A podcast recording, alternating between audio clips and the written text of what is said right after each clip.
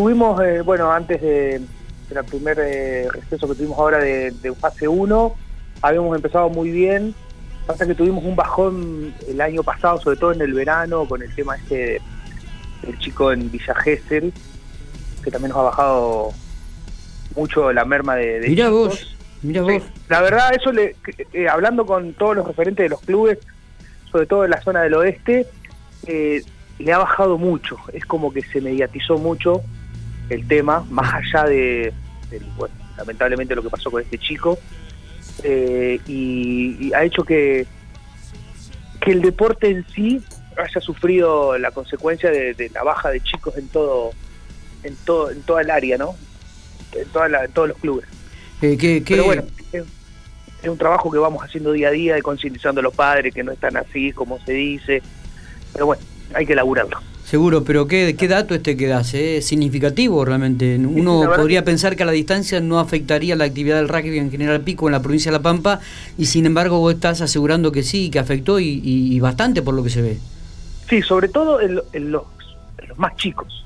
Claro. Eh, quizás uno de 18, primera, eh, por ahí entiende que no están así o no sé, pero el que, el que la mamá o el papá decide dónde llevarlo al deporte a hacer, eh, ha influido, la verdad, muchísimo. Lamentablemente muchísimo porque no deja de ser un deporte, ¿no? Totalmente, en claro. contacto y demás, que, que fueron 10 imbéciles que hicieron esto, que podrían haber sido pibes jugaban al básquet, al fútbol, al tenis, a cualquier deporte, y estigmatizaron un deporte que, que si bien es violento en sí, pero dentro de, de las reglas que imparte el juego. Pero además, eh, sinceramente, las veces que he ido a observar un juego y a, y a cubrirlo, uno lo que observa en el rugby es justamente este tema de, de la hermandad, ¿no? de, de la colaboración, del ayudarse, de- del apoyarse el uno con otro, eh, porque esos son valores que inclusive eh, los mismos chicos que van a jugar este, suelen transmitirlo. Es decir, ¿qué es lo que estás aprendiendo esto? De ayudarnos, de colaboración, de, de- del apoyo permanente, de, de no estigmatizar a ningún tipo de, de- chico, si es gordo, flaco o alto. Eh, esto, estas valores y características son las que tiene el rugby en realidad. Sí, en realidad eh, yo siempre lo dije, yo juego de los 14 años y siempre dije que el rugby es el deporte más inclusivo de, de que yo conozco. Totalmente. Porque acá no hay gordo, flaco, Sí, sí, sí. bajo, petizo, nada. Acá juegan todos, todos tienen su posición y todos juegan. No es como, por ejemplo, el fútbol que si no tenés una habilidad para jugar, eh, no te excluyen, pero Es más no difícil. sos, eh, Es más complicado. Y si el básquet no tenés una altura medianamente de la talla media, y quedás relegado, lamentablemente quedás relegado.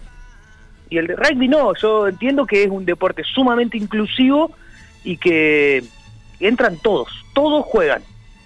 De concientizar a la, a la sociedad a través de, de, los, de los canales de, que podemos hacerlo, a través de, todas las redes, de que, bueno, de lo que es el rugby y separar lo que hicieron estos, estos 10 imbéciles de lo que es el deporte en sí.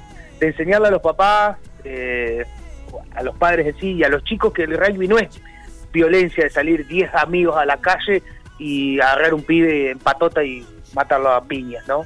Es otra cosa, que hay, que hay valores, eh, que hay amistad, que hay fraternidad, hay un montón de cosas que nos enseña el deporte y que no es lo que hicieron estos pibes.